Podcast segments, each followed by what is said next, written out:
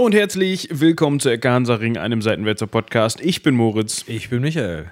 und ich habe mir eben schon überlegt, wir sollten vielleicht in der nächsten Folge mal was komplett antirömisches machen. Damit meine ich jetzt nicht griechisches, sondern dass wir mal wieder so einen kleinen Exkurs woanders hin machen. Ja, das könnten wir uns tatsächlich überlegen, aber erst in der übernächsten Folge. In der übernächsten. Stimmt. Weil die nächste ist noch geplant und wird schon recherchiert. Ist das so? Hast du Das da Neuerungen, so. äh, no äh, News? Das werden wir heute Abend erfahren, wenn wir, weil wir sind ja natürlich in der Zeitblase, aber tief drin, äh, wenn wir heute Abend wieder eine Redaktionskonferenz haben und dann darüber sprechen werden, wie das, was, wo, wann recherchiert wird, weil wir das ja eigentlich schon beauftragt hatten. Ja, definitiv. Ich hatte nur so ein bisschen die Befürchtung, dass unsere Zuhörer und Zuhörerinnen sonst äh, wie mit den Kreuzzügen eine kleine äh, Römer-Problematik, Römismus kriegen sozusagen. ein Römer-Trauma. Ja. Ein, ein Traumrömer. Ja, das könnte.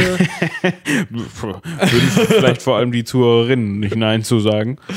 ja, das, ne, also So ein Fashion-Italiener in so einer Toga Verelis.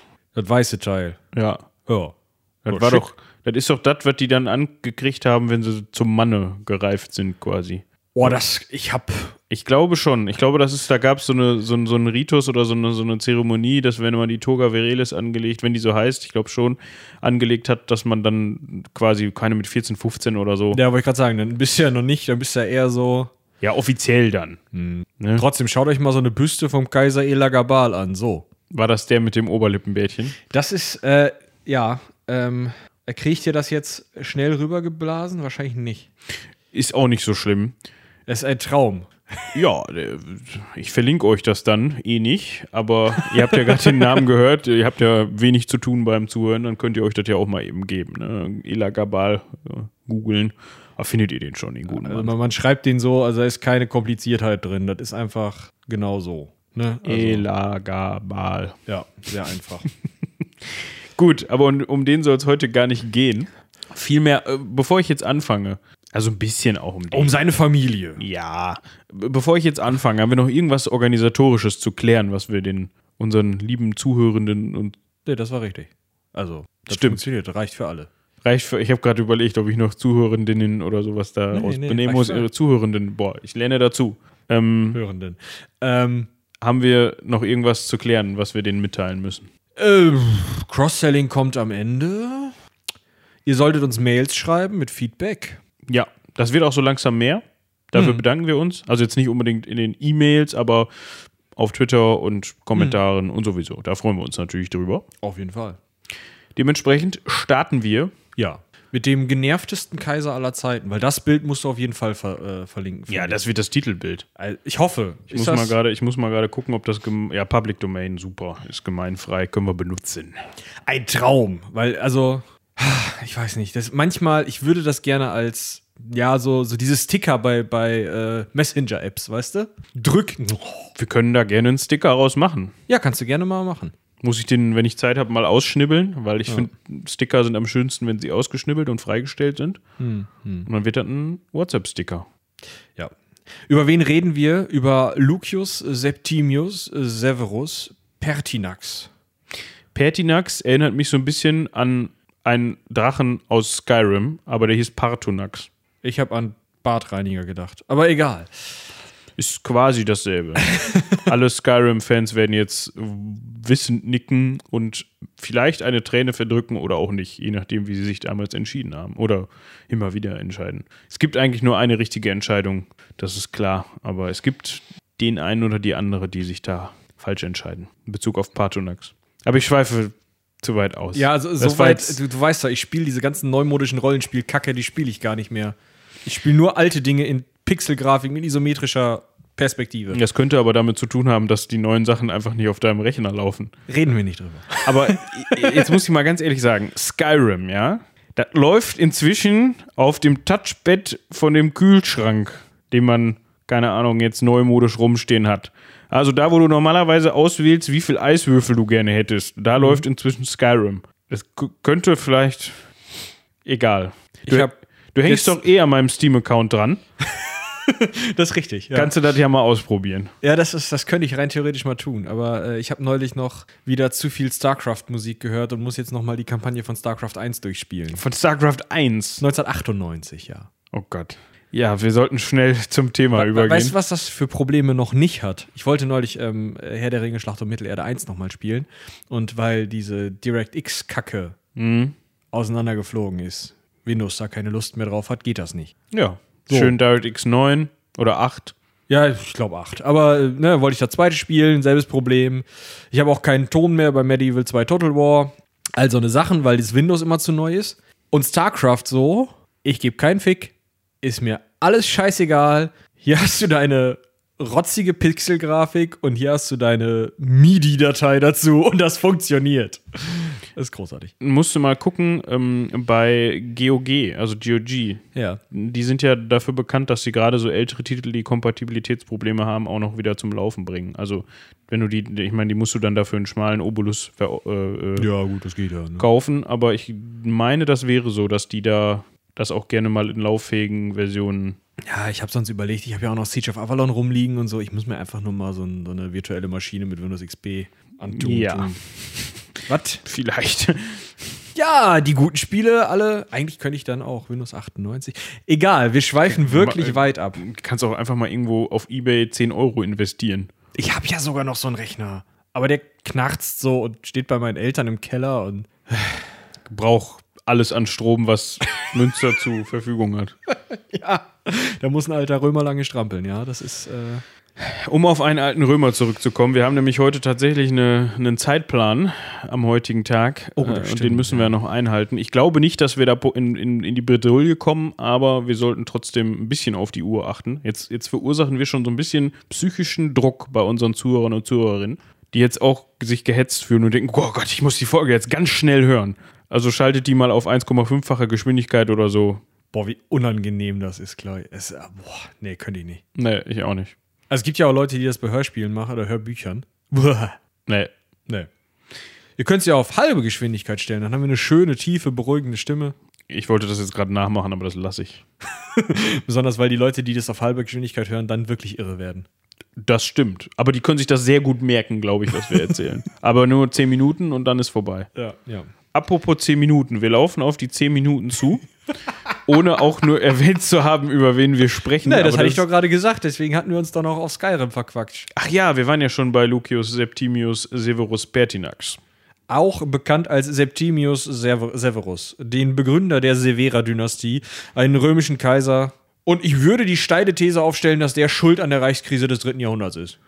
Ja, ich glaube, das ist genauso, kann man genauso diskutieren, sogar noch mehr diskutieren, wie die Schuldfrage zum Beispiel beim Ersten Weltkrieg oder so. Also, Ja, du hast halt genauso sau viele Faktoren, die da reinspielen, das ist richtig. ja, dementsprechend Also der ist halt ein Faktor, aber ich wollte das jetzt pointiert bringen, damit wir Kontakt zu der anderen Folge haben. Du noch mal sagen kannst, hört doch noch mal in die Folge. Hört doch noch mal in die Folge zur Danke. Reichskrise des dritten Jahrhunderts rein. Ja, aber vielleicht im Anschluss, dann habt ihr stringent die Themen gegliedert und könnt dann Genau. gleich übergehen und seht dann, ah, der schlimme Finger, der war also mitverantwortlich. Na, ihr erinnert euch vielleicht noch, Severus Alexander war der letzte Kaiser vor der Reichskrise. Der gehört mit zu der Familie.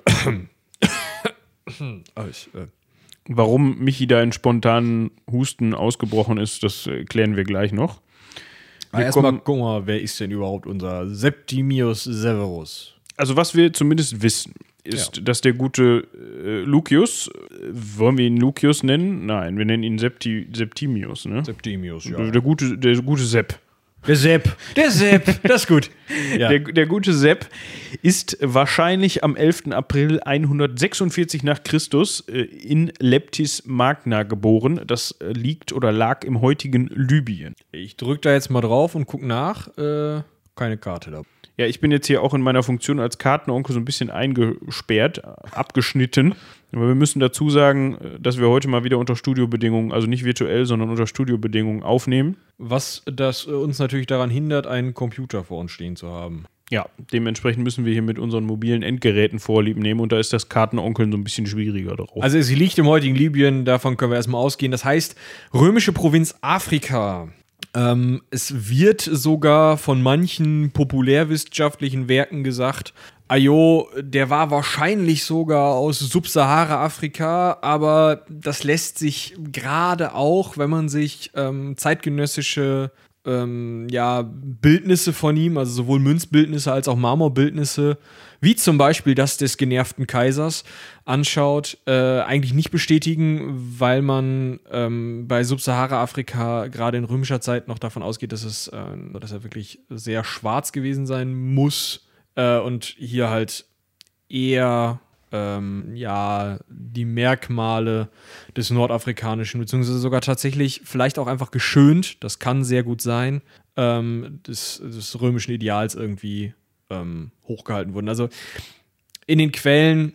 Also, um das an dieser Stelle nochmal eben ganz klar zu sagen, wenn wir den Begriff geschönt benutzen, meinen wir natürlich nur aus römischer Sicht. Ne? Ja, genau. Also aus damaliger Perspektive. Ne? Das ist nichts, was wir hier in irgendeiner Form beurteilen oder bewerten wollen. Genau, also es ist halt einfach in der römischen äh, oder im römischen Ideal war es zu dem Zeitpunkt so, dass man eben ähm, ja strengere Gesichtszüge haben wollte und ähm, so eine Art Feingliedrigkeit und das wollte man eben äh, auch in den Bildnissen ausdrücken. Das hat sein Sohn Caracalla dann ein bisschen anders gemacht, aber da kommen wir gleich noch zu. Ich denke auch. Jetzt fragt man sich so ein bisschen, okay, der Sepp, der ist jetzt in Afrika geboren. Und wir haben ja eben schon erwähnt, dass der offensichtlich mal römischer Kaiser gewesen ist. Jetzt fragt man sich so ein bisschen, wir hatten ja auch vorher schon Beispiele von Leuten, die mal mehr oder weniger unvermittelt Kaiser geworden sind, die jetzt nicht unbedingt dem römischen Stadtadel entsprungen sind. Ne? Fragt man sich aber auch bei ihm, okay, von Afrika nach Rom auf den römischen Kaiserthron, wie funktioniert das denn jetzt überhaupt? Ja, also zum einen ähm, sind wir da in einer Zeit, in der das Prinzipat, also das Kaisertum der Römer, schon nicht mehr in seiner höchsten Blüte steht. Wir haben immer mal wieder Kaiser, die ziemlich einen äh, an der Waffel haben, im Sinne von, dass sie auf Ideen kommen, die jetzt nicht unbedingt den Staatsgeschäften zuträglich sind. Also Dinge anfangen wie äh, irgendwelche Säuberungen von vermeintlichen Gegnern innerhalb des Senats anfangen, irgendwelche Pferde zu Konsuln machen, um da mal Caligula zu zitieren. Äh, also da sind ähm, einfach schon Leute unterwegs, die jetzt mit Politik gar nicht so viel am Hut haben, außer dass sie halt eben die höchsten Politiker des Staates sind. Und in so einem Zusammenhang ist auch der Aufstieg von unserem Sepp zu sehen, äh, da der Kaiser Mark Aurel, über den wir noch sprechen werden, äh, ihn zur Ämterlaufbahn, also zur senatorischen Ämterlaufbahn zugelassen hat, also zu dieser Möglichkeit überhaupt durch die römische Politik Quästor, Ädil, ähm, äh, dann Konsul, Senator werden, dieses ganze Gezeug das hat ihm Marc Aurel überhaupt erlaubt, ähm, obwohl er nicht vorher, also er kam zwar aus einer Art Adelsfamilie, hat, die Familie hatte auch ein römisches Bürgerrecht, ja, aber ähm, er war nicht durchs Militär gegangen, hatte keine höheren Offizierslaufbahnen durchgegangen und war dementsprechend eigentlich nicht dafür geeignet, dann Senator zu werden, weil man von Senatoren eigentlich verlangte, dass sie auch militärische Erfahrung haben. Und diesem klassischen um diesem klassischen Cursus Honorum folgen zu dürfen, also diesem, diesen ganzen ähm, Ämtern, die man da so durchgeht, wo dann auch äh, die Provinzstatthalterei und die Legionslegatur, also das Anführen einer Legion mit dazugehört. Und gerade für solche Ämter wie Statthalter sein, was eben ein politisches, aber auch ein militärisches Amt ist und das Führen einer Legion, sollte man ja irgendwie mal so ein bisschen so Kavallerielegat oder irgendein so Turd gewesen sein, um mal zu wissen, wo ist links, wo ist rechts, wenn du so eine Kohorte anführst. Das hätte was. War in seinem Fall offensichtlich nicht nötig, beziehungsweise hat man dann mal ein Auge zugedrückt, beziehungsweise Marc Aurel hat dann mal ein Auge zugedrückt oder zudrücken lassen, wie auch immer. Ja, ich glaube, der hat einige Augen zudrückt. Also Commodus hat da noch mehr Augen zudrücken lassen, aber. ja, ne, aber da kommen wir auch noch später zu. Wir wissen auf jeden Fall, dass unser guter Sepp 169 nach Christus im Alter von 33 Jahren, wenn ich mich nicht verrechnet habe. Ich glaube, das ist richtig, ja. In den Senat aufgenommen worden ist. Ja. Man kann dazu noch sagen, um mal so ein bisschen noch was zu erklären, also wie gesagt, die Familie, wie Michi gerade schon sagte, war römisch. Also es war jetzt nicht so, dass das, also die, die gehörte der römischen Kultur an, beziehungsweise hat die römische Kultur gelebt. Ähm, ich habe auch was davon gelesen, dass die auch dem römischen Ritterstand angehörte.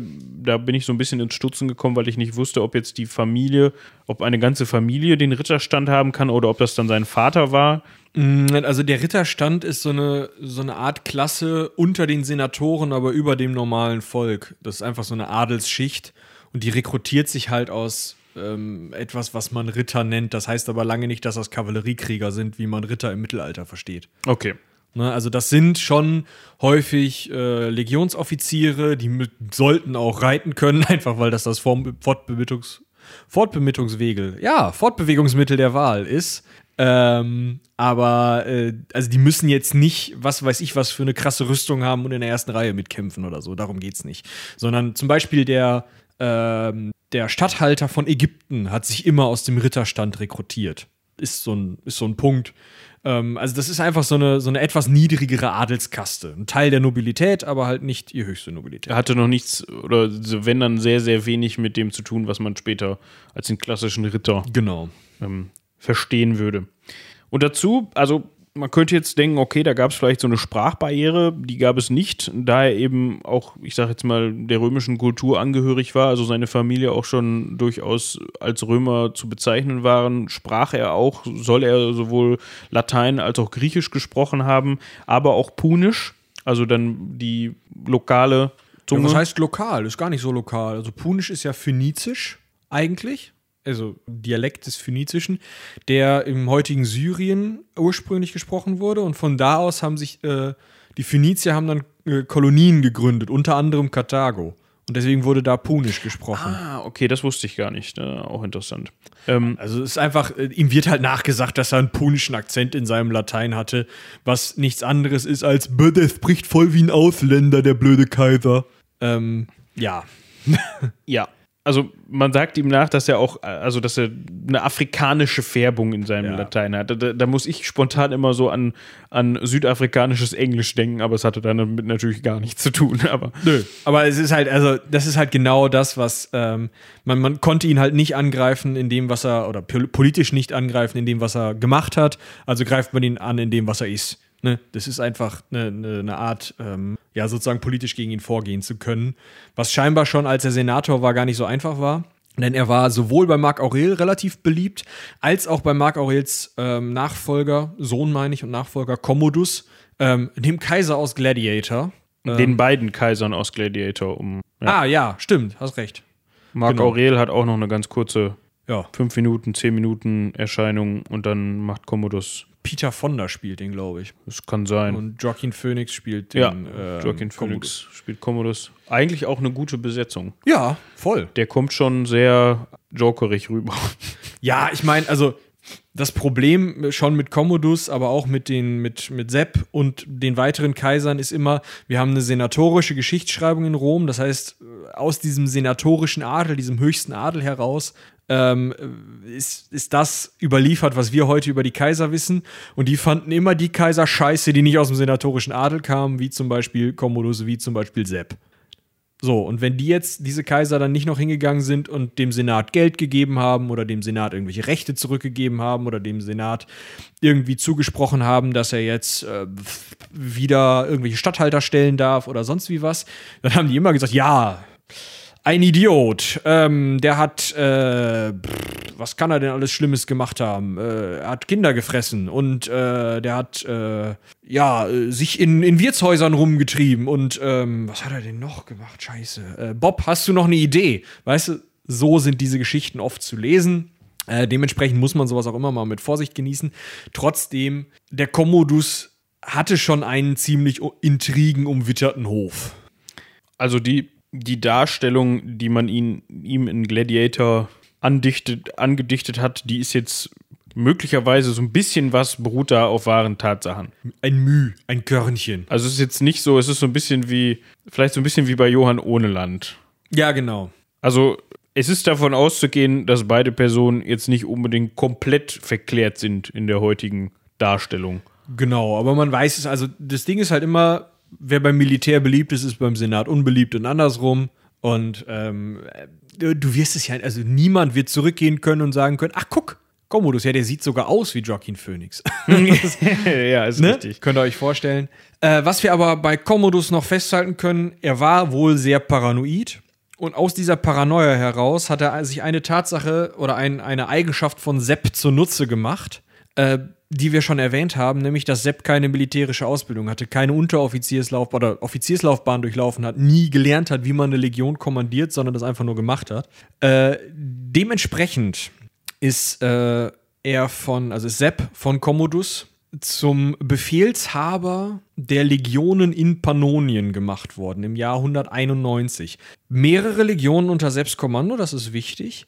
Also, sorry, wir können natürlich davor noch sagen, er hat dann auch noch diverse andere Ämter durchlaufen, die wir euch jetzt ein bisschen vorenthalten. Also, er war unter anderem, anderem noch Questor in Rom und äh, Prätor und auch noch mal Legat und so weiter, ne? Aber also er hat dann schon, es ist nicht so, dass die den jetzt schwupps, hier, bumm, sondern die haben den, das, der hat schon nach und nach seine Ämter durchlaufen und hat sich hochgearbeitet quasi. Ja, das ist richtig, aber trotzdem hatte er halt einfach, er war, also Legat ist ja, Legionslegat ist ja Chef der Legion, der äh, vierten Legion Skythia oder Legion 4 Skythia ist er, äh, da ist er Chef von gewesen. Aber ähm, er hat, also er hat damit keine Kampferfahrung gesammelt, hatte also keine Ahnung, wie er mehrere Legionen oder eine ganze Provinz, in dem Fall eben Pannonien, ähm, zu kommandieren hatte. Ähm, schauen wir mal eben. Pannonien, das ist Westungarn heute. Ähm, also relativ nah immer noch am Zentrum des Reiches. Nah genug für spätere Ereignisse.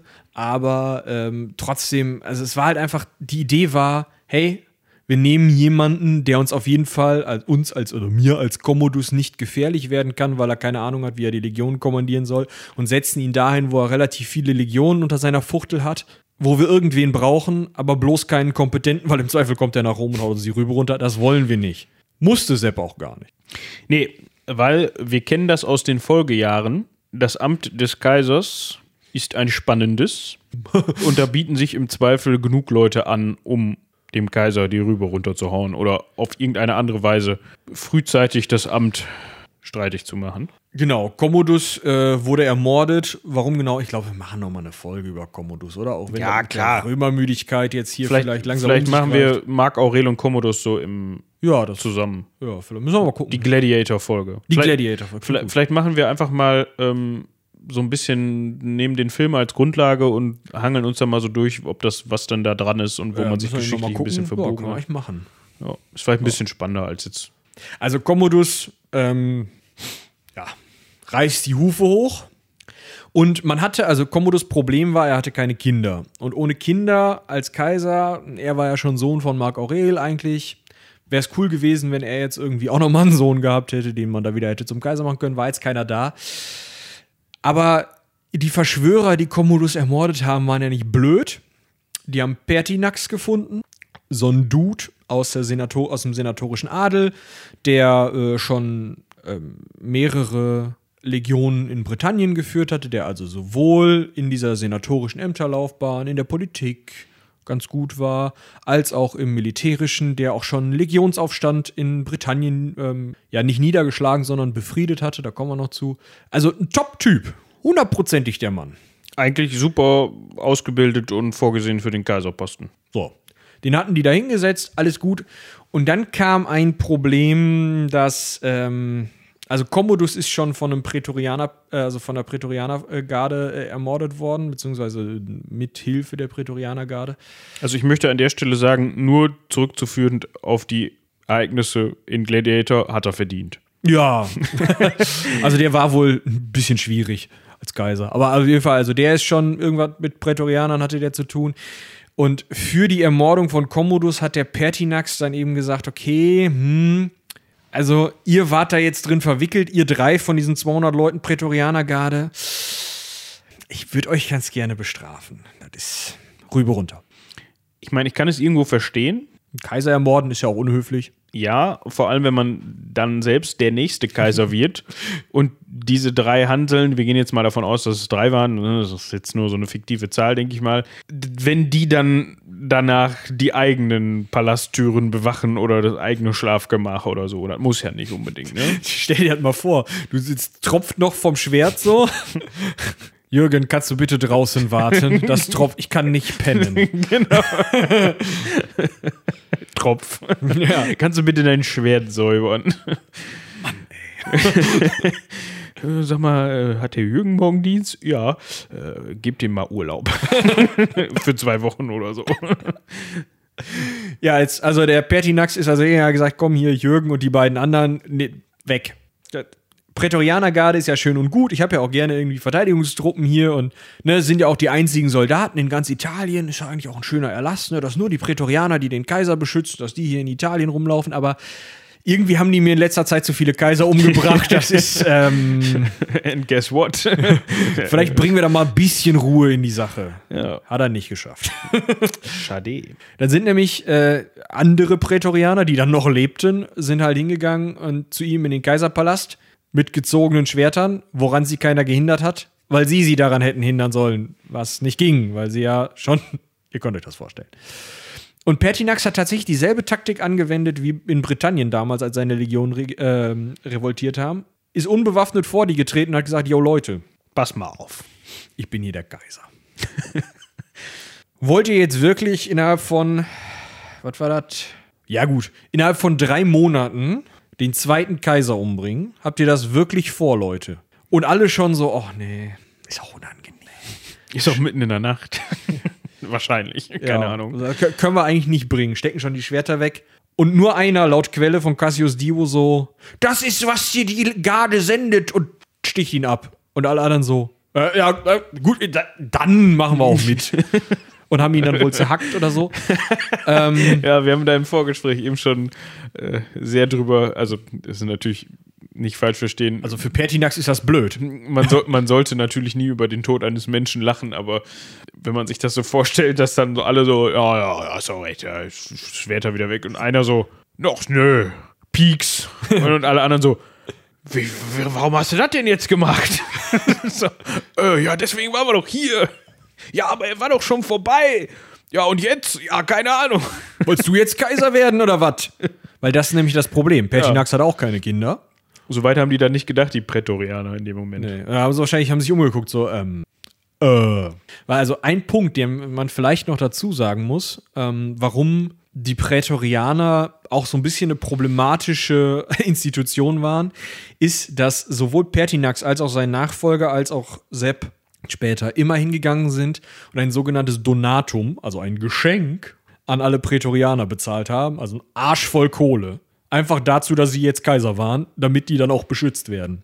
Aber, also irgendwie wäre ich doch dann als Kaiser vielleicht irgendwann mal auf die Idee gekommen, dass ich sage, Mensch, ich habe diese Prätorianer hier rumhängen, ne?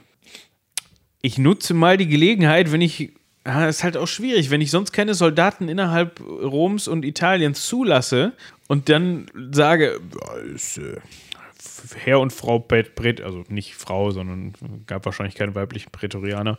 Ähm, Herr Prätorianer, da vorne, sag mal deinen Kollegen, ihr könnt mal gehen. Bitte. Frontdienst. Frontdienst. ich glaube, dann gucken die dich an und sagen, ach so, ja, wir kommen heute Nacht mal vorbei. Ich sagen, wer, wer zahlt denn hier in der Stadt das größte Donatum, wenn er Kaiser werden kann? genau. Weil das war genau das, was die Prätorianer jetzt nach Pertinax gemacht haben. Die haben geguckt, haben erst den Typen gefragt, der da als erster zugestochen hat, sag mal, wie, wie sieht's aus, was zahlst du so? Der hat in seine Schatulle geguckt, sich überlegt, nee, Kaiser kann ich mir nicht leisten. 3,50 reichen nicht. Schwierig, schwierig. So, also es ist der 28. März. Pertinax kriegt die Hufe hochgerissen. Am 7. April erfährt unser Sepp davon. Und am 9. April sagt Sepp, yo, ich bin jetzt Kaiser. Hat sich nämlich in guter, noch nicht stattfindender Tradition von den Truppen, von den eigenen Truppen ausrufen lassen. Also wie das dann später in der Reichskrise des dritten Jahrhunderts immer gewesen ist. Er hat gesagt, ja, Jungs, wie sieht's aus? Also in Rom selber ähm, habe ich jetzt gehört, der Pertinax ist jetzt auch schon wieder nicht mehr. Irgendwas haben die Prätorianer da gemacht, ich kenne das. Ähm, habt ihr nicht Lust, äh, mich jetzt mal zum Kaiser? Und die so, ja, sicher, du kannst Kaiser, kein Problem, können wir machen. Äh, das Problem war, in Rom war die Nachricht natürlich noch nicht angekommen. Dementsprechend, in Rom hatten sie sich dann den äh, Didius Julianus gesucht, der wohl gut bezahlt hat. Ja, gut. Ne, also irgendwie muss man dann ja auch wen bereit haben. So ganz so lange ohne Kaiser ist ja auch doof. Äh, tatsächlich nicht bereit. Also die haben tatsächlich, das wird in den Quellen so geschildert, haben die das einfach meistbietend verschachert, das Amt. Wer zahlt das größte Donatum an die Prätorianergarde? Du? Nee. Du? Ah, ich zahle ein bisschen mehr, ja. Okay, alles klar. Ja, also Prätorianer zu sein, war damals gar nicht so schlecht, habe ich das Gefühl. War teilweise besser als Kaiser zu sein. Bis der Seppel kam. Bis, bis der Seppel kam. Also der hat vielleicht auch den Gedanken gehabt, den ich eben schon hatte. Aber da kommen wir jetzt zu. Jetzt fragt man sich natürlich noch, okay, jetzt hatten wir diesen Didius Julianus da rumhängen, der ja eigentlich in Rom jetzt da zum Kaiser, der sich das Kaiseramt erkauft hatte von den Prätorianern. Wir haben aber gleichzeitig auch noch unseren Sepp, der eigentlich auch Kaiser werden oder der eigentlich auch Kaiser war. Jetzt haben wir schon wieder so eine Vorstufe von dem, was wir später schon kennen, ne, aus der Reichskrise des dritten Jahrhunderts, wo auch an jeder Ecke dann mal irgend so ein. Ja, ich könnte das wohl machen. Genau, ja, komm hier, Kaiser 1, Kaiser 2, Kaiser 3. Man kennt es. Ne? So. Und außerdem ähm, haben wir noch zwei weitere, die allerdings erst später zum Problem werden. Einen, der sitzt äh, in, im Osten des Reiches, also irgendwo in Kleinasien, Syrien, die Kante. Und einen, der sitzt in Britannien. Die sind aber jetzt noch nicht akut. Akut ist gerade das Problem Seppel gegen Didius Julianus. Und Seppel sagt seinen Leuten, wir gehen jetzt einfach mal mit der Legion über die Alpen nach, nach Italien rein Dürfen wir zwar eigentlich nicht, weil wie eben schon gesagt, ähm, römische Legionen außer den Prätorianern, die ja eigentlich keine Legion waren, sondern nur eine Garde, sind in, im Kernland Roms, also in Italien, verboten. Da oh. steht so ein Schild. Hier nicht mehr. Wir müssen draußen bleiben. Genau, so. Jetzt war denen das im Zweifel egal. Das waren laut Quellen in Anführungsstrichen unzivilisierte ne? Ähm, Leute aus eben Pannonien und dem Illyricum. Die konnten kein Latein, das Schild war leider auf Latein. also wahrscheinlich genau das ist das Problem. Kommandostruktur komplett auf Latein, aber Latein konnten die nicht. ähm, nee, also ne, aus äh, Pannonien und dem Illyricum, also wie gesagt Ungarn, mh, hm, Nordbalkan, die Kante. Ähm, da kamen ja später auch noch Kaiser her, da haben wir auch schon drüber gesprochen. Jetzt kommen diese Truppen nach Rom und finden einen ermordeten Didius Julianus, weil der sich wohl auch schon irgendwie wieder mit irgendwelchen äh, Prätorianern in die Kinte äh, äh, Hacken bekommen hatte.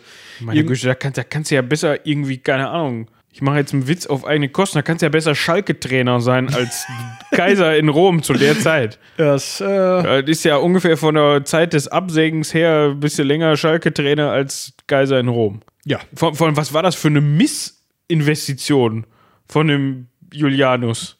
Was meinst du, was er den Prätorianern auf den Tisch gelegt hat, damit der sich mal kurz Kaiser nennen konnte? Und dann, ach, schade, fups, weg. Ja. Also er hatte noch versucht, ähm, äh, dem, dem Severus irgendwie äh, den Prätorianerpräfekten und so ein paar Zenturionen entgegenschicken, äh, zu schicken, um halt äh, irgendwie zu verhandeln und ja, du kannst Mitkaiser werden und sowas, ne? und ähm, alles irgendwie, ist irgendwie daneben gegangen. Und ähm, im Auftrag des Senats äh, ist er dann eben von einem Attentäter, wahrscheinlich auch aus Prätorianer rein, weiß ich nicht genau. Aber auf jeden Fall ist er im Auftrag des Senats dann weggekommen. Der Senat hat gesagt: Sepp, gut, du stehst jetzt hier eh gerade schon mit Legionen in Italien, willst du den Job nicht machen? Und Sepp ist tatsächlich gesagt: gut. Mach ich. Gibt die zwei beiden anderen Ottos da in den Reichsecken, aber ich bin ja schon mal hier, da kann ich das auch gerade eben übernehmen. Und eigentlich so ungefähr die erste Amtshandlung, die der gemacht hat, war, die Prätorianer antreten lassen, alle Waffen runter, Rüstungen aus, ihr seid entlassen, tschüss. Eine möglicherweise gute Entscheidung. Also er war dann mit einer der ersten, der, der dann aber auch das Argument hatte, ne? weil er hatte halt gerade seine, seine eigenen Leute, die ihm ergeben waren, dabei. Also wenn, die, wenn dann jetzt die Prätorianer angefangen hätten zu sagen, oh nö, dann hätte es halt keine Prätorianer mehr gegeben. Ja, also ich meine, gab es dann so Anima, da hat er sich halt neue Leute genommen und die zu Prätorianern erklärt. Hätte er dann auch gemacht, die hätten nur vorher ihre Schwerter putzen müssen. Genau. Also er hatte halt das schlagkräftige Argument, den Prätorianern zu erklären, warum sie jetzt keine Prätorianer mehr sind. Genau. Das Größte oder das Interessanteste an der Sache ist eigentlich, dass die Truppen, die er dabei hatte, kampferprobt waren. Die haben an der Grenze gestanden, die wussten, wie Kämpfen geht. Die Prätorianer waren schon seit Jahrhunderten nicht mehr in Kämpfe involviert gewesen, sondern nur so als Garde- und Wachtruppe eingesetzt. Die wussten, wie man einem Kaiser das Schwert in die Rippen haut. Aber Ja. das war es dann wahrscheinlich auch schon. Die wussten auch, wie Demonstrationskontrolle, falls da mal irgendwer mobböbelig in Rom aufständig wird. Also natürlich, das darf man jetzt nicht falsch verstehen, vermute ich zumindest waren die Prä Prätorianer natürlich handverlesene, äh, sehr, sehr gut ausgebildete Kämpfer. So ist es nicht. Aber trotzdem, wie Michi gerade schon sagte, die haben halt in Rom abgehangen und haben Ja. im Zweifel zu viel Trauben gegessen. Genau. Also das war, die konnten wohl kämpfen, die waren auch jeder einzeln wahrscheinlich eine Bedrohung, aber die hatten halt nicht so viel mehr mit äh, in Ordnung kämpfen, Schlacht, groß, trala. Das konnten die alles nicht mehr so richtig. Schade. Also schade für die Prätorianer. Genau, schade für die. So, jetzt eigentlich fertig, ne? Seppel sitzt auf dem Thron. Ja. Er hat natürlich auch der Tradition, ist der Tradition treu geblieben, hat der neuen Prätorianergarde, die er einge, eingesetzt hat, natürlich auch dieses Donativ ähm, da zukommen lassen. Ne? Das heißt, auch die wurden sehr, sehr gut bezahlt dafür, dass sie jetzt neue Prätorianer sind und bitte ihrem neuen Kaiser keinen Haken krümmen. Ja, es war eigentlich, wie gesagt, alles gut. Nur, ich hatte ja schon erwähnt, äh, Bob und Peter da in den beiden Ecken des, ähm, des Reiches, also äh, in dem Fall äh, Priscenius Niger und äh, Clodius Albinus. Ja. Priscenius Niger saß in Syrien und Clodius Albinus äh, saß in Britannien. Und die beide hatten halt wahrscheinlich ungefähr gleichzeitig wie äh, Septimus Severus vom Septimius Severus vom Tode von Commodus, von Pertinax und von ähm, Julius Didianus erfahren. Andersrum, aber ich Didianus, glaub, Julius, ja, wurscht. Der war 66 Tage Kaiser. Immerhin. Ja, okay. Immerhin 66 Tage länger Kaiser als ich zum Beispiel. Ja, das ist richtig, aber ja, ne? wir hatten das mit der Investition ja gerade schon diskutiert. Auf jeden Fall, ähm, Aber ich glaube, wenn ich heutzutage nach Rom gehe und sage, wo ist denn die, wo kann ich mich denn an den örtlichen Prätorianerkommandeur wenden? Ich möchte gerne meinen Donatus entrichten. Dann gucken die mich an und sagen, was? Die Schweizer Garde, Schweizer Garde nimmt kein Geld. Also nicht von dir. ja, nicht die Mengen, die du hier anschleppst. genau. Äh, auf jeden Fall ähm, sind die dann, hatten sich die beiden halt eben auch äh, beworben auf das Amt des Kaisers, kann man sagen, und sind von den eigenen Truppen auch als solche akzeptiert worden. Also äh, gab es in den beiden Ecken des Reiches zwei Kaiser, was natürlich zu einem ziemlich ekligen Zwei-Fronten-Krieg hätte führen können. Wäre unser Seppel nicht ziemlich klug gewesen und hätte dem äh, Clodius Albinus einen Brief geschrieben. Ja, und in dem Brief stand drin, ich stelle mir, ich habe den jetzt nicht vorliegen hier, jedenfalls nicht das Original. ja, und wer es auch noch? Ich glaube dann, ja, wer ein, der ein oder andere, der ein oder die andere wären scharf auf diesen Brief, wenn der hier bei mir in der Schublade liegen würde, glaube ich. Ähm, jedenfalls in diesem Brief stelle ich mir vor, stand dann sowas drin wie: Mensch, Claudius, ich bin Sepp. Ich weiß, du bist auch gerne Kaiser, ich auch, aber ich würde dir anbieten, den Posten eines Cäsars. Ja, also du bist zumindest dann Mitkaiser. Also und halt auch nach Kaiser, ne? Also du Ja. bist dann nicht. Ich würde dich dann im Verlauf der nächsten Jahre irgendwann adoptieren und dann könntest du das erben. Und der Claudius hat gesagt, bevor der jetzt gleich ankommt und mich platt macht oder bevor ich da irgendwie in, bevor wir in Streitereien verfallen, ja komm, machen wir. Und das war dann ja auch der Zeitpunkt, wo man sagen konnte, okay, die Gefahr im Westen ist gebannt. Fürs Erste zumindest, ne? Fürs Erste, ja. Der, der hält erstmal die Füße still. Das heißt, wir können uns dem Kaiser, dem, dem Usurpator, per, per das sprechen wir, mit, sprechen wir das C wie K aus? Ja, Pescenius. Genau. Pescenius Niger zuwenden. Und der hat dann 193 und 194 in Thrakien und in Kleinasien auf die Mütze bekommen von Sepp und ist dann im März 194 bei Issos komplett geschlagen worden und selber auch in Gefangenschaft geraten. Und der Sepp hat da ja kurze 50 gemacht. Ne? Also Gefangene konnte der eigentlich nicht so viel mit anfangen. Der hat den Herrn dann auch gleich äh, in Gefangenschaft mal wegkommen lassen. Ja, gut, ne? Ich sag mal, so ein Usurpator, das kann auch nervig werden. Der ist sogar noch weitergegangen und hat Städte, die ähm, den äh, Herrn Niger unterstützt haben, äh, sch schwer bestrafen lassen, also plündern lassen tatsächlich. Und das waren Städte äh, Byzantion und Antiochia am Orontes. Antiochia am Orontes liegt. Äh, Am Orontes, schätze ich mal. das ist richtig. Aber wo der ist, keine Ahnung, höre ich auch zum ersten Mal, muss ich sagen. Also im Zuge der Vorbereitung, den Orontes. Der heißt heute wahrscheinlich anders. Antakya ist das heute. In der Türkei. Was habe ich mir jetzt gedacht? Ja. Hört, hörte sich türkisch an. So, ähm, genau. Also da, äh, die beiden Städte hat er dann tatsächlich nochmal plündern lassen, weil die sich auf die Seite vom falschen Kaiser gestellt haben. Äh, und damit war eigentlich im Osten völlig klar, hier gibt es keine Probleme mehr. Hier haben wir keine Aufstände mehr. Äh, jetzt können wir eigentlich, wo wir die Legionen sowieso schon hier im Osten unterwegs haben, die Paternerven. Da könnten wir mal beigehen, ne? Ja. So, Sind die erstmal äh, gegen zwei, ähm, ja, oder ist der Kaiser erstmal gegen zwei Kleinkönigreiche, die so als Pufferstaaten zwischen den Patern und den Römern ähm, standen, vorgegangen, hat die tatsächlich erobert. Und ähm, danach war dann eigentlich seine Macht so gefestigt, dass er auch hingegangen ist und gesagt hat, okay, ich bin hier der Kaiser, ich habe zwei Söhne, ja, den äh, äußerst kompetenten Caracalla und den nicht minder kompetenten, aber ein wenig jüngeren Geta. Die könnte ich doch jetzt eigentlich mal als Nachfolger einsetzen. Und dann klopfte da jemand aus Britannien, der da noch ein Wörtchen mitreden wollte. Ja, das war hier, wie hieß er, mit CLO. Clodius Albinus. Clodius Albinus. Also 195, nachdem dann eben, wie Michi gerade schon erklärt hat, die beiden Söhne den Vorzug bekommen haben vom guten Clodius, hat sich der Clodius ja, so ein bisschen verarscht gefühlt. Ja, das kann man verstehen an der Stelle. Dazu kam, dass der auch wohl im Senat, also im römischen Senat, jetzt noch ein paar Freunde hatte. Also jetzt nicht so, dass die dem ganz abgeneigt waren und komplett hinterm Sepp standen. Das hat den natürlich gefährlich gemacht für den Sepp. Also der, das hat den zumindest für den Sepp zum Problem gemacht. Es ist jetzt nicht so, dass man den einfach ignorieren konnte und mal eben wieder abspeisen konnte, wie man das vorher gemacht hat, sondern da musste man tätig werden. Mm, Das bedeutet, dass man den erstmal zum sogenannten Hostis Publicus erklärt hat, also zum Staatsfeind. Und dass man sich gedacht hat, Mensch, da müssen wir mal beigehen. Der Clodius ist dem aber zuvorgekommen und ist dann mit einer Armee 197 nach Gallien gezogen, hat da aber in der Nähe von Lugdunum, Lyon heute. schön, hm, also in, in der Nähe von Lyon, leider auf den Sack bekommen, war wohl militärisch unterlegen. Ich weiß jetzt allerdings nicht, ob der Sepp da selber ähm, mit bei war oder ob der nur gesagt hat, hier, pass auf, ähm, geht da mal hin, geht da mal bei. Das ist eine gute Frage. Auf jeden Fall hat er. Tatsächlich. Ähm, also in beiden, ähm, äh, beide Parteien kamen mit ungefähr, laut den Quellen, 150.000 Mann da an.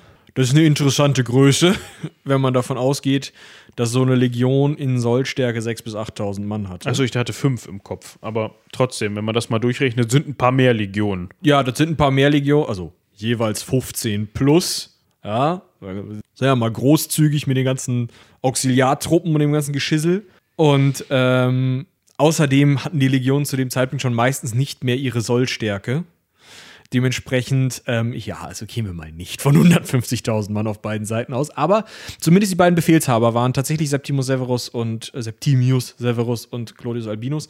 Und der Albinus hat dann halt äh, gemerkt, ah, hm, ah, wird nix. Bevor ich mich jetzt hier irgendwie im Triumphzug von Sepp durch die Straßen Roms schleifen und dann mir die Rübe runterhauen lasse, mache ich mal auch hier äh, eher ja, kurzen Prozess ähm, und ähm, hat dann eben Selbstmord begangen.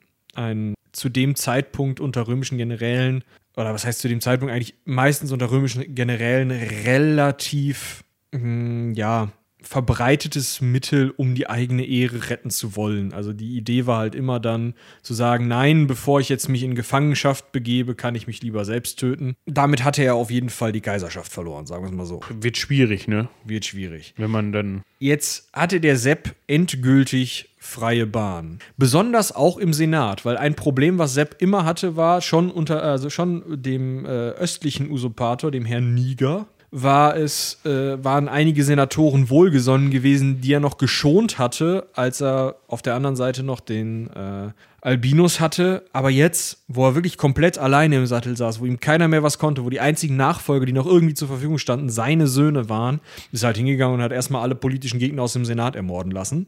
Das fanden jetzt die Senatoren, die eigentlich nicht seine politischen Gegner waren, auch gar nicht so geil. Das heißt, wir haben jetzt wieder eine Situation, ähnlich wie bei einem Commodus, und bei anderen Kaisern vor ihm und auch nach ihm, also auch nach Sepp, die halt beim Militär sehr beliebt waren, dass der Senat schlecht über diese Kaiser denkt und die deswegen auch in der Geschichtsschreibung immer scheiße dastehen. Also deswegen hat man häufig diesen, diesen Blick, hm, ja, okay, der letzte kompetente Kaiser war so ungefähr Trajan oder vielleicht auch Augustus und alle anderen danach sind Deppen.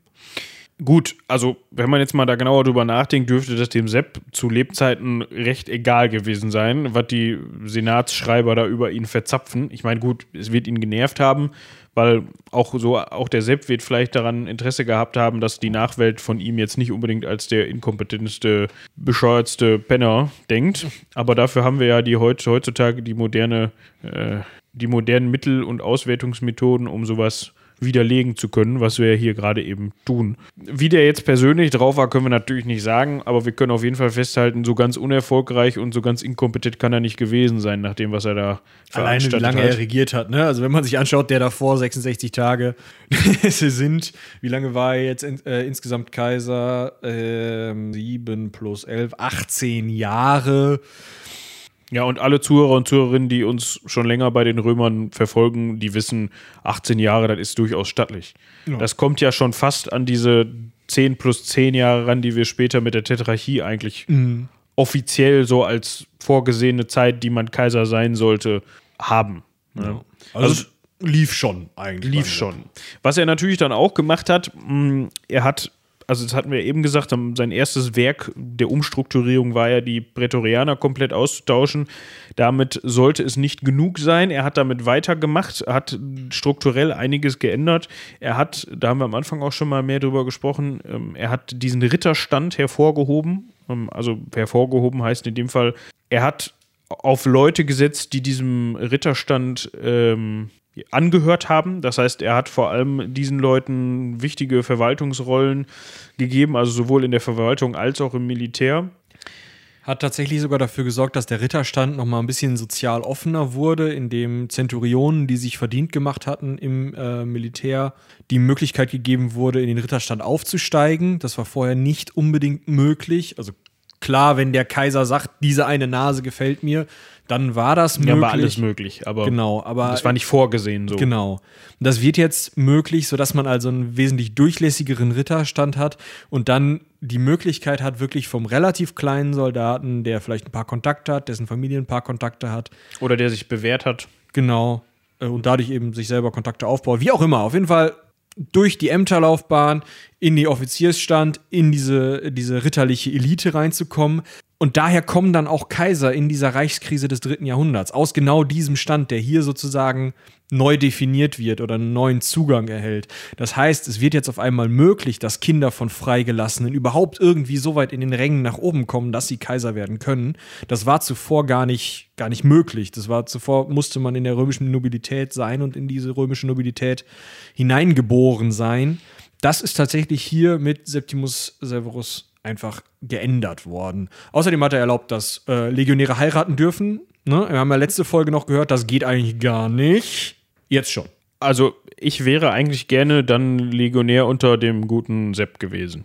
Zumindest was die Bezahlung angeht, dürfte das ganz cool gewesen sein. Auf der anderen Seite musst du immer gucken, wenn du jetzt frischer Legionär bist, ist es ja auch gerne mal so, dass du in eine frische Legion kommst, zum Beispiel die Legion Partika 1 bis 3, die extra für einen Paterkrieg ausgehoben wurden. Und ich weiß nicht, ob ich das bräuchte, da direkt so als erste Amtshandlung mal schön nach Mesopotamien rein, über den Euphrat zum Tigris marschieren. Also ich wäre dann eher so gerne, ich muss mal eben gerade gucken, wie die Legion hieß weil da hat er nämlich auch mit fortgefahren. Ja, er hat ja schon gute Erfahrungen damit gemacht, dass es eigentlich Quatsch ist, dass man sämtliche Legionäre und Legionen aus Italien verbannt. Also ich gesagt, Mensch, dann fängt ja das Prätorianer-Problem wieder an, auch wenn das jetzt meine Leute sind. Irgendwann geht denen auch das Geld aus und denen wird langweilig. Dementsprechend habe ich immer eine Legion in der Nähe von Rom um mal zu zeigen, also die, die mir ergeben sind natürlich, um mal zu zeigen, hier, pass mal auf, kommt man nicht auf dumme, dumme Gedanken. Das war nämlich, ach genau, das war auch eine dieser Pater-Legionen und zwar die zweite, hm. also Legio Partica 2, wenn man so möchte, die ab 202 fest in der Nähe oder bei Rom stationiert war. Dafür hättest du tatsächlich seinen zweiten Paterkrieg noch mitmachen müssen. Ne? Den ersten Paterkrieg hat er noch, bevor er das mit dem äh, Herrn ähm, äh, also nachdem er das mit dem Herrn Niger geklärt hatte und sich dann mit dem äh, Herrn Albinus äh, gerade so in so einem Waffenstillstand befunden hat, hat er zwischen äh, im Jahr 195 diese beiden Kleinkönigreiche platt gemacht. Dann äh, 197 ist er dann zu diesem zweiten Partherkrieg aufgebrochen, hat die Parther tatsächlich bis ins iranische Hochland zurückgetrieben und äh, die parthische Hauptstadt geplündert. Ähm, und dann die Provinz Mesopotamia aufgemacht, die tatsächlich eben am äh, Tigris endete, sodass eben dieses Zweistromland zwischen Euphrat und Tigris äh, mit zum Römischen Reich gehörte, was ein Stachel in diesem parthischen Reich war, was die Parther unfassbar scheiße fanden und was auch mit dazu geführt hat, dass alle weiteren Kaiser immer wieder aus dem Osten von den Parthern auf den Sack bekommen haben. Später dann die Sassa, äh, Sassaniden. Genau. Das Diese ist nämlich das Sassanidenreich ist aus dem Partherreich entstanden. Genau. Und das ist halt sozusagen dieses erste Problem, was du dann da mit deiner zweiten Partika, ja, damit du da irgendwie in Rom sitzen kannst, mit dann verursacht hättest. Ähm, ja. ja. die können mir mal einen Schuh aufblasen, ne? Ich sitze ja dann in Rom später und ja, dass gut, mir da gut geht. Das ist möglicherweise richtig, aber ähm, ne, du wärst dann mit dafür verantwortlich, dass in der Reichskrise des dritten Jahrhunderts auch hier der, äh, wie hieß er noch, äh, Valerian sogar da im Osten wegkommt, ne? Der Kaiser. Gut, du, gut, also, ist ja wahrscheinlich 150 Jahre später auch scheißegal. Relativ. Nee, wobei, ja, nicht mal 100 Jahre später, 50 Jahre später sogar nur. Aber gut. Auf jeden Fall, ähm, Was mir nicht egal ist, ja. ich muss sagen, als Legionär, also für alle, die sich jetzt wundern, ja, die hören gerne mal in die letzte Folge rein, da bin ich nämlich offiziell zum Legionär geworden ja, und habe da meine Grundausbildung absolviert und so weiter. Deshalb äh, kann ich jetzt aus der Sicht eines Legionärs sprechen. was ich als Legionär sehr gut finde, warum ich den Sepp sehr gut finde und was auch so ein bisschen erklärt, warum das Militär sehr viel für den Sepp übrig hatte, im Gegensatz zum Senat. Der ist dann auf Dauer hingegangen und hat den Sold nicht direkt, aber über eine gewisse Zeitspanne hin dann auch mal verdoppelt für die Soldaten. Das gefällt mir sehr gut. Umkehrschluss, was den Senatoren wahrscheinlich nicht so gut gefallen hat. Man hatte vorher schon zwei Drittel des römischen Haushaltes, also der römischen Finanzmittel für das Militär ausgegeben. Und wenn ich diese Ausgabe von zwei Dritteln jetzt nochmal verdopple, Haben wir vier Drittel. ja, das ist problematisch. Das heißt, wir müssen irgendwie auch den römischen Haushalt ein bisschen finanziell besser ausstatten. Und wie macht man sowas? Naja, also Steuern wurden ja zu großen Teilen von der Nobilität, sagen wir mal zum Beispiel sowas wie Senatoren, bezahlt. Und wo man schon mal was herbekommt, kann man vielleicht noch ein bisschen mehr herbekommen. Dementsprechend wurden die Steuern erhöht, was mir als Legionär egal ist. Genau, dir als Legionär kann das scheißegal sein, weil du auf deinen Legionssold keine Steuern zahlst. Die Senatoren mit ihren Villae Rusticae, ihren großen plantagenartigen Öl, ähm, Anbauflächen, ihren, weiß ich nicht, äh, Handelsbemühungen und sonst was. Die dürfen da Sisterze auf Sisterze auf Sisterze abdrücken. Ist jetzt nicht so, dass da das sozusagen rein aus Steuern finanziert wurde, sondern ein weiterer Trick, den ähm, schon Sepp, aber auch sein Sohn Caracalla dann angewendet haben, ist auch einfach die Abwertung der ähm, Münzen. Also, dass die Münzen eben aus schwächeren, also weniger edlen Metallen, beziehungsweise aus ähm, immer noch dem gleichen Edelmetall, aber mit weniger Anteil geprägt wurden. Dadurch die Münzen weniger wert waren und dieser Münzwert dann, ähm, also dann einfach, du kriegst es zwar immer noch, keine Ahnung, oder du kriegst es dann 20 Sisterzen statt früher 10, was bestimmt nicht stimmt von der Zahl her, aber diese 20 Sisterzen waren halt nur noch so viel wert wie 12. Ist natürlich doof. Ähm, das heißt, das, was sozusagen an kurzfristigen positiven Maßnahmen gerade fürs Militär dabei rumkam, wurde bezahlt mit ähm, ja gerade dann langfristig ähm, ökonomischen Problemen einfach. Man kann jetzt sagen, er hatte wahrscheinlich nicht unbedingt eine andere Wahl, weil die Senatoren hätten ja nicht, äh, wären ihm ja nicht von einem Tag auf den anderen wohlgesonnen gewesen und im Zweifel hätte die auch die neue Prätorianergarde irgendwann gesagt, hör mal zu, du hast uns hier ein Donativ von 100 Sesterzen die Woche versprochen, was ist? Ja, so. So ein Prätorianerleben, das bezahlt sich auch nicht aus leerer Tasche. Nee, du musst ja auch saufen können. Genau, ist richtig. So, und dementsprechend ähm, hatte er eben einfach keine andere Wahl, als ähm, ja, sozusagen diese Art von dem, das Militär aufwerten und den Zivil, äh, der Zivilbevölkerung irgendwie Druck auflasten. Die konnten sich nicht wehren. Im Zweifel war eine Legion da, um den auf den Kopf zu hauen. Ihr könnt euch das vorstellen. Was ich Das hat, das hat allerdings nicht dazu geführt, dass er beim Volk, also allgemein beim Volk, jetzt unbeliebt war. Das kann man nicht sagen. Es war jetzt nicht so, dass er irgendwie jetzt als sehr, sehr strenger Herrscher oder so bei, von denen angesehen wurde, sondern die waren durchaus schon mit ihm auf Kurs. Das lag unter anderem daran, dass er nach wie vor auch gesagt hat: Mensch, ich sehe mich jetzt hier eigentlich gar nicht als den All, ja, als den Allherrscher, sag ich mal, ne, als derjenige, der jetzt hier absolut der Monarch ist, sondern da spricht man von der sogenannten Prinzipatideologie. Das heißt, er sieht sich eher nur als Beschützer und Lenker, so ein bisschen. Und, äh, aber nicht als Regent in dem, in dem Sinne, sondern er, er beschützt die Republik und die Republik funktioniert halt so nach wie vor, wie die Republik funktioniert. Also wie das Staatssystem der Republik funktioniert. Ist natürlich Gelaber und Geschwätz in dem Sinne. Eben, ne? Seit 200 Jahren ist das kompletter Mumpins, aber sie erzählen es alle. Ja, So. er hat aber trotzdem auch darauf gebaut, dass man inner, innerhalb Italiens oder innerhalb des römischen Reiches, Reiches äh, Stabilisierung erreicht. Das heißt, er hat wirklich demonstrativ gegen Korruption gekämpft oder ist gegen Korruption vorgegangen, hat versucht, das einzudämmen, was natürlich nur in seinem Sinne ist, ne? weil wenn du Kopf der Bande bist, dann willst du nicht, dass die Bande unter dir irgendwas rummauschelt. von dem Besonders weil die Korruption unter Commodus, dem halt die Regierungsgeschäfte wahrscheinlich scheißegal waren, äh, geblüht hat. Dementsprechend kommt das, das kommt ja beim Volk auch gut an. Ja. Ne? Dazu kommt, dass er auch sowas wie, äh, also in unseren Quellen steht jetzt hier, das Räuberwesen eingedämmt hat.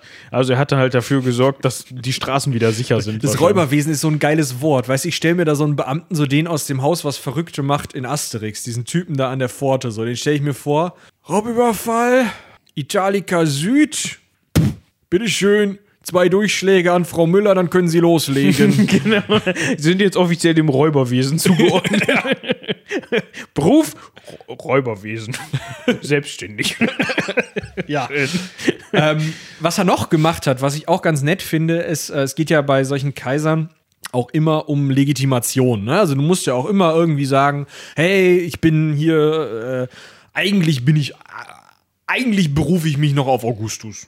Oder so. Also man muss irgendwie gucken, dass man es hinkriegt, dass man diesen Status des Pater Patriae oder des, also des, Vater, des Vaterlandes, des Verteidigers der Republik, wie auch immer, dieses ganze Geschwätz, dass man das irgendwie schön legitimiert und sagt, warum man das jetzt selber macht, obwohl man ja gerade mit einer Armee hier hingekommen ist und das Amt übernommen hat. So.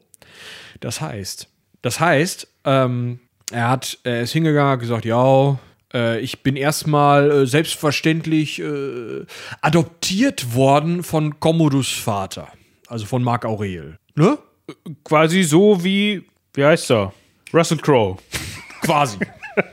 Der ist doch auch adoptiert worden. genau, ja, genau. Äh, ist ihm auch passiert. Im selben Zelt. Er war zufällig auch anwesend. War, war, war ihm jetzt erst nicht aufgefallen. Was natürlich dazu führt, dass er auch mit Commodus verwandt ist.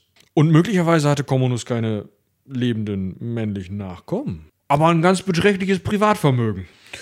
Das er dann zufällig geerbt hat, weil ihm über Nacht eingefallen ist: Mensch, ich bin ja der Erbe von Commodus. Und dann ist er wahrscheinlich zu der Bank gegangen, hat gesagt: Hier, ich, mir ist eingefallen, ich, ne, das war mein Bruder. Oder wie auch immer. Ach so. Ja, da hinten Schließfach 37, das große mit dem großen Schlüssel. Äh, bedienen Sie sich. Passwort ist 1, 2, 3, 4. Genau. Also nein, also eben, aber alleine das haben wir auch im Vorgespräch schon drüber gelacht. Alleine, dass das möglich war, ne? Also, dass man einfach sich überlegt hat, übrigens, mir ist über Nacht eingefallen, der Marco Aurel hat mich adoptiert, was mich zum Erben von Commodus macht, gib mir mal die Kohle. Und dass die Leute dann gesagt haben, ähm, ja gut, hier. Ich meine, gut, du bist Kaiser, hast eine Legion in der Nähe von Rom, dir kann eh keiner was. Also im Zweifel hätte er sich auch ohne, hätte er sich auch nehmen können, ohne dass er Ja, sich das ausgedacht hätte. Aber dann hätte es im Zweifel irgendwo wieder irgendwen gegeben, der gesagt hat, das kannst du aber nie machen. Ja, und es es sieht halt nicht so scheiße aus. Und es sieht natürlich auch einfach noch besser aus, wenn du dich dann, äh, gerade Titel hier bezeichnen kannst als äh, Divi Marci Filius, also Sohn des vergöttlichten Mark Marcus oder Marc Aurel, Divi Commodi Frater, also Bruder des vergöttlichten Commodus. Klingt doch geil. Hast du schön die Linie gestellt. Commodus war bei den Soldaten beliebt. Marc Aurel war bei den Soldaten beliebt. Marc Aurel war beim, Befol- beim Volk beliebt. Du hast das Geld noch in der Tasche. Es ist alles, wie es soll. Können wir so machen. Toll. Läuft. Ja. So, jetzt müssen wir uns aber noch eben um die Nachfolge. Ja, ne, es gab übrigens hier und da auch noch ein paar Christenverfolgungen. Ne, das ist so guter Ton bei den Kaisern, das gehört mit dazu bei manchen. Also es war jetzt nicht, dass das irgendwie systematisch durchgeführt worden ist, aber auch der Sepp hatte jetzt nicht so viel für die Christen übrig und hatte auch mal ja das wohlwollend gesehen, wenn hier und da mal ein paar Christen verfolgt worden sind. Genau, also dass das dann aufhört mit den Christenverfolgungen, das ist erst, äh, könnt ihr in unserer Konstantin-Folge nachhören, erst da geht das dann so langsam ähm, in Richtung Staatsreligion und in Richtung Akzeptiertheit. Jetzt ist der Mann seit äh, 17 Jahren Kaiser. Seine Söhne Caracalla und Geta sehen sehr kompetent aus. Ja. Und er denkt sich so, jetzt müssen wir nur noch mal dafür sorgen, dass die auch angenommen werden, nicht nur hier innerhalb von Rom in dieser kleinen schönen Blubberblase, sondern auch vom Militär. Also sorgen wir mal dafür, dass sie mal so richtig, dass sie mal so an der Front kommen, dass die mal so ein bisschen hier Luft schnuppern. Ne? Komm, wo ist denn jetzt hier der barbarischste Feind, den wir gerade finden können? Die Pater halten die Füße still, gut. Äh, die Germanen, ah, auch nix. Ah. Ah, Britannien, guck mal, schön. Lass uns Schottland erobern.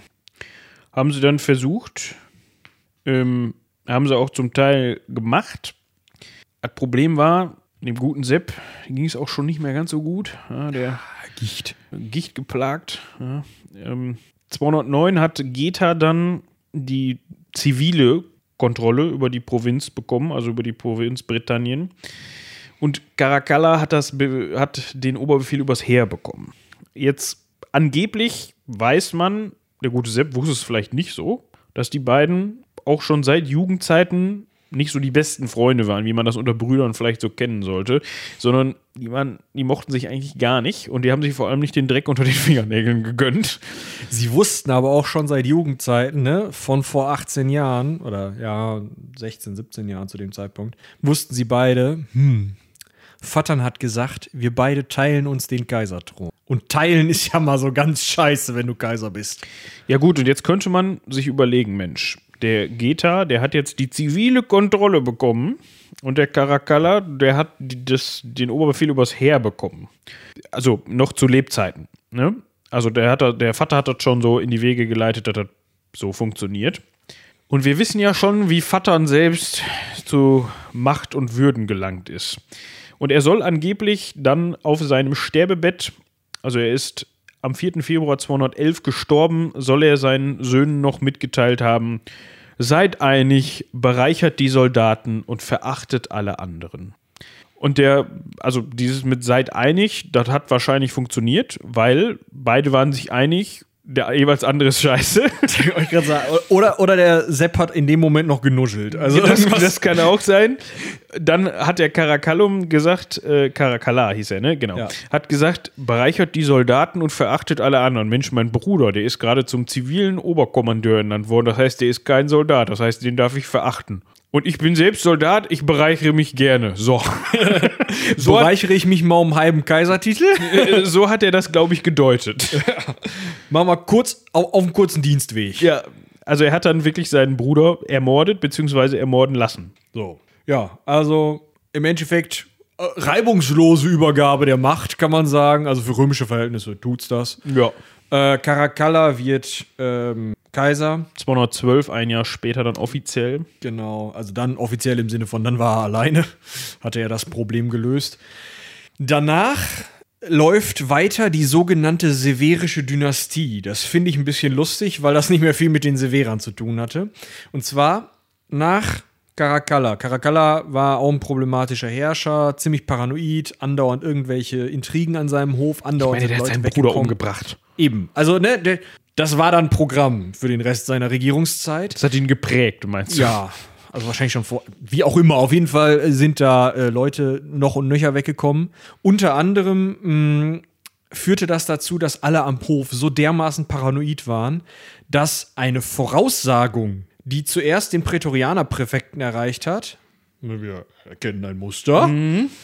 Ähm, der Prätorianerpräfekt, dem wurde gesagt, ja, pass mal auf, ähm, du wirst die Kaiserwürde innehaben. Das Problem war jetzt, man hatte es dem nicht nur dem Prätorianerpräfekten gesagt, sondern man hatte auch einen Brief aufgesetzt, der an Caracalla ging, wo drin stand, ja, dein Prätorianerpräfekt, dem wurde jetzt die Kaiserwürde weiß gesagt. Und der logische Schritt für Caracalla wäre jetzt gewesen, sich einen neuen Prätorianerpräfekten zu suchen und den, den er jetzt da gerade hatte, irgendwo äh, unrühmlich zu verscharren. Dementsprechend hatte der Prätorianerpräfekt natürlich nur noch die Flucht nach vorne als Ausweg, hat dafür gesorgt, dass der Caracalla in eine problematische Situation geriet, als er gerade pissen war. Und ist, äh, dann ist der Caracalla erstochen worden oder beziehungsweise angestochen worden mit einem Dolch. Beim Pinkeln, wie gesagt, auf dem Weg irgendwo durch Mesopotamien.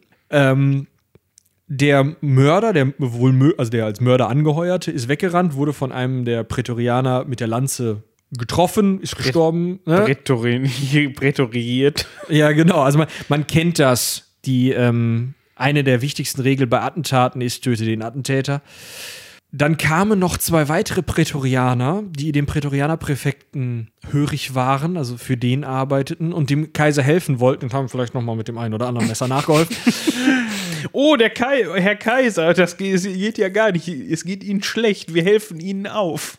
Wo, wo, wo tut's denn weh? Hier? Nicht. Dann steche ich da mal mit dem Messer rein. Ja. Auf jeden Fall war Caracalla dann nicht mehr. Und sein Nachfolger, eben jener Prätorianerpräfekt, hat sich dann aber trotzdem in den Namen das Wort Severus reinschreiben lassen, damit er zur Severa-Dynastie gehört. Er hat mal auf jemanden von der Severa-Dynastie aufgepasst. Ich finde, das muss reichen. Ja, es ist eigentlich also völlig so. Das fanden jetzt die Frauen der Severus-Dynastie nicht so cool. Männer waren nicht mehr da, die waren irgendwie alle weggekommen. Blöd. So, die Frauen der Severa-Dynastie haben sich also irgend so einen Otto, beziehungsweise einen Herrn Elagabal gesucht, der irgendwo aus Syrien kam. Haben wir am Anfang schon drüber gesprochen. Genau, so ein Dude halt. Wahrscheinlich so, ey, hier, du, komm, komm mal her. Du bist jetzt äh, unehelicher Sohn von Caracalla, stimmt doch, oder? Hm. Gut. Herzlichen Glückwunsch, du bist Kaiser. So, ne? ist ja als Kaiser äh, eingesetzt worden, war vier Jahre Kaiser, wird immer so ein bisschen als ja, Sinnbild des äh, spätrömisch dekadenten Verfalls gesehen, weil der halt einen, versucht hat, einen orientalischen Gott reinzubringen, der Elagabal hieß. Also eigentlich er hat sich dann auch äh, Läuft. Marcus Aurelius Antoninus nennen lassen, um halt an diese, und auch Severus noch mit dem Namen gehabt, also um halt an diese ganze ähm, Marc Aurel-Veranstaltung mit dem, ähm, äh, mit dieser Adoption durch, also wo Sepp überhaupt angeblich von Marc Aurel adoptiert wurde, halt zu erinnern, hat er eben versucht, da irgendwie irgendeine so eine Linie zu ziehen. Aber was in Anführungsstrichen in Wirklichkeit passiert ist, ist halt, dass er ähm, keine Ahnung vom Herrschen hatte, viel zu jung war und dementsprechend ähm, ja einfach ein sehr schwacher Kaiser war und die Herrschaft in Wirklichkeit eben von den Frauen der äh, Severa-Dynastie ausgeübt wurde.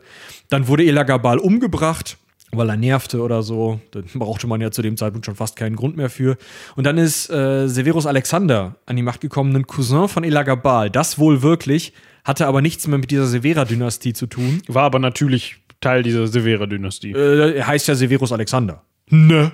Das ist ja Beweis genug. Gut, er hatte sich sechs Wochen vorher so aber so der war schon von Elagabal zum Mitkaiser gemacht worden. Wahrscheinlich hatte Elagabal sich schon gedacht, scheiße, ich bin hier nur am Feiern, das finden die bestimmt nicht so gut. Da ist gute Tradition, dass irgendwann so ein Prätorianer um die Ecke kommt und suche ich mir mal einen Mitkaiser, der das auch machen kann. Jetzt war Severus Alexander 14, nee 13, als er an die Macht kam. Das heißt, auch da lag die Herrschaft eher wieder ähm, beim römischen Adel, bei der äh, Familie Bei den Prätorianern. und bei dem Prätorier, wer gerade Zeit hatte. Und wir erinnern uns vielleicht, Severus Alexander, da könnt ihr dann in der Reichskrise des dritten Jahrhunderts nochmal nachhören, war der letzte Kaiser vor der Reichskrise des dritten Jahrhunderts. Wobei ich, also ich meine, gut, der hat irgendwie über zehn Jahre regiert auf diese Art und Weise, in so einem Gemauschel. Aber ich würde trotzdem so weit gehen, dass diese Reichskrise vielleicht auch schon mit der Ermordung von Commodus eine Art Anfang nahm. Das können wir dann ja auch noch mal besprechen, wenn wir zum guten Commodus kommen. und den dann direkt mal fragen, was er dazu sagt. Genau. Vielleicht erklärt er uns das. Ja. Du rufst den Joaquin an, ne? Das wäre eine coole Kooperation. ja. Aber Varion hat jetzt ja auch eine Kooperation mit äh, Kevin, ähm, heißt der Kevin James? Ja, ne? Ja. Hier, äh, jetzt habe ich diese amerikanische Serie von RTL 2 vergessen, in der der mitgespielt Ist das nicht King of Queens, ne? hat. Ja, doch, ich glaube schon. Ja. Ja. Habe ich nie gesehen. Ich, auch, ich auch nicht, aber ich habe gesehen, dass Vario eine, eine Kooperation mit Kevin James gemacht hat. Da Schön. können, da können wir ja auch mal was mit Joachim Phoenix machen. Ja. Hat bestimmt Bock. Ja, frag einfach. Vor allem, es hängt auch so ein bisschen davon ab, ob er jetzt besonders stolz auf seine Rolle als Commodus ist oder nicht. Vielleicht sagt er ja auch so, ach ja, den habe ich ja mal gespielt, scheiße. ja, war, war, ein, war ein Scheißfilm oder sowas, weiß ich nicht. Ja, Gut. oder allein in der blöden Rüstung da die ganze Zeit unter den hei- heißen Lampen auf dem Sand. Das ist, glaube ich, auch nicht schön. Ach so, bei den, bei den Kampfszenen. Arena-Szenen. Ja. Ja. Ja. Obwohl, das hatte ja eher der, der, der Russell hatte da ja eher Ja, das ist richtig. das Nachsehen. Gut, Cross-Selling. Äh, ja, äh, ihr könnt mal auf YouTube gucken. Ich hoffe, wir schaffen das in den nächsten zwei Wochen. Ich gehe aber mal davon aus. Wir hatten nämlich auf der Conspiracy von Pegasus Spiele zum gratis Rollenspieltag hatten Robin und ich zwei Workshops gehalten. Einen zum Thema Story Clock als Kampagnenplanungsinstrument und einen zum Thema äh, Soundscapes und wie man seine eigene Soundscape basteln kann. Also wirklich so ein Do-it-yourself-Baukasten. Da könnt ihr mal vorbeischauen. Äh, da dürftet ihr auf dem Heldenpicknick-Kanal was finden. Außerdem gibt es natürlich selbstverständlich äh, die nächste Folge des Heldenpicknicks. Ich muss gerade mal gucken. Wir sind ja in einer tierischen Zeitblase. Äh, was ist heute? Dum, dum, dum. Da ist was rausgekommen. Ich glaube, in der Woche, in der das rauskommt, müsste anschließend freitags die nächste Folge, das müsste Folge 3 sein, schätze ich, rauskommen. ist heute? Genau, jetzt am kommenden, dem 9. April, kommt Folge 3 des Heldenpicknicks. Da könnt ihr auch mal gerne, sehr gerne reinhören. Haben wir sonst noch was? Eigentlich nicht. Ne, ist doch top, Ja, würde ich sagen. ich würde sagen, Schreibt uns eine Mail. definitiv an rumlademann.seitenwälzer.de oder schreibt am besten Michi bei Twitter. Ja, Er ist da aktiver als ich. Twitter ist nicht so mein Medium. Das ist so, ah, könnt ihr auch mal wieder reingucken. Man hat halt einfach, irgendwann ist man gesättigt an äh, sozialen Medien. Ich kriege Mails von Facebook und denke immer, 120 Benachrichtigungen, ah, jetzt ist auch egal. Jetzt kannst du auch laufen lassen. ja. Gut, aber ähm, kontaktiert uns irgendwie und wenn ihr uns eine Postkarte schreibt, ja, Könnt ihr auch gerne machen, ja. Das sehen wir sehr gerne. Postkarten, da freuen wir uns. genau. Und dann würde ich sagen, haut rein. Bis zum nächsten Mal. Bis dahin, tschüss.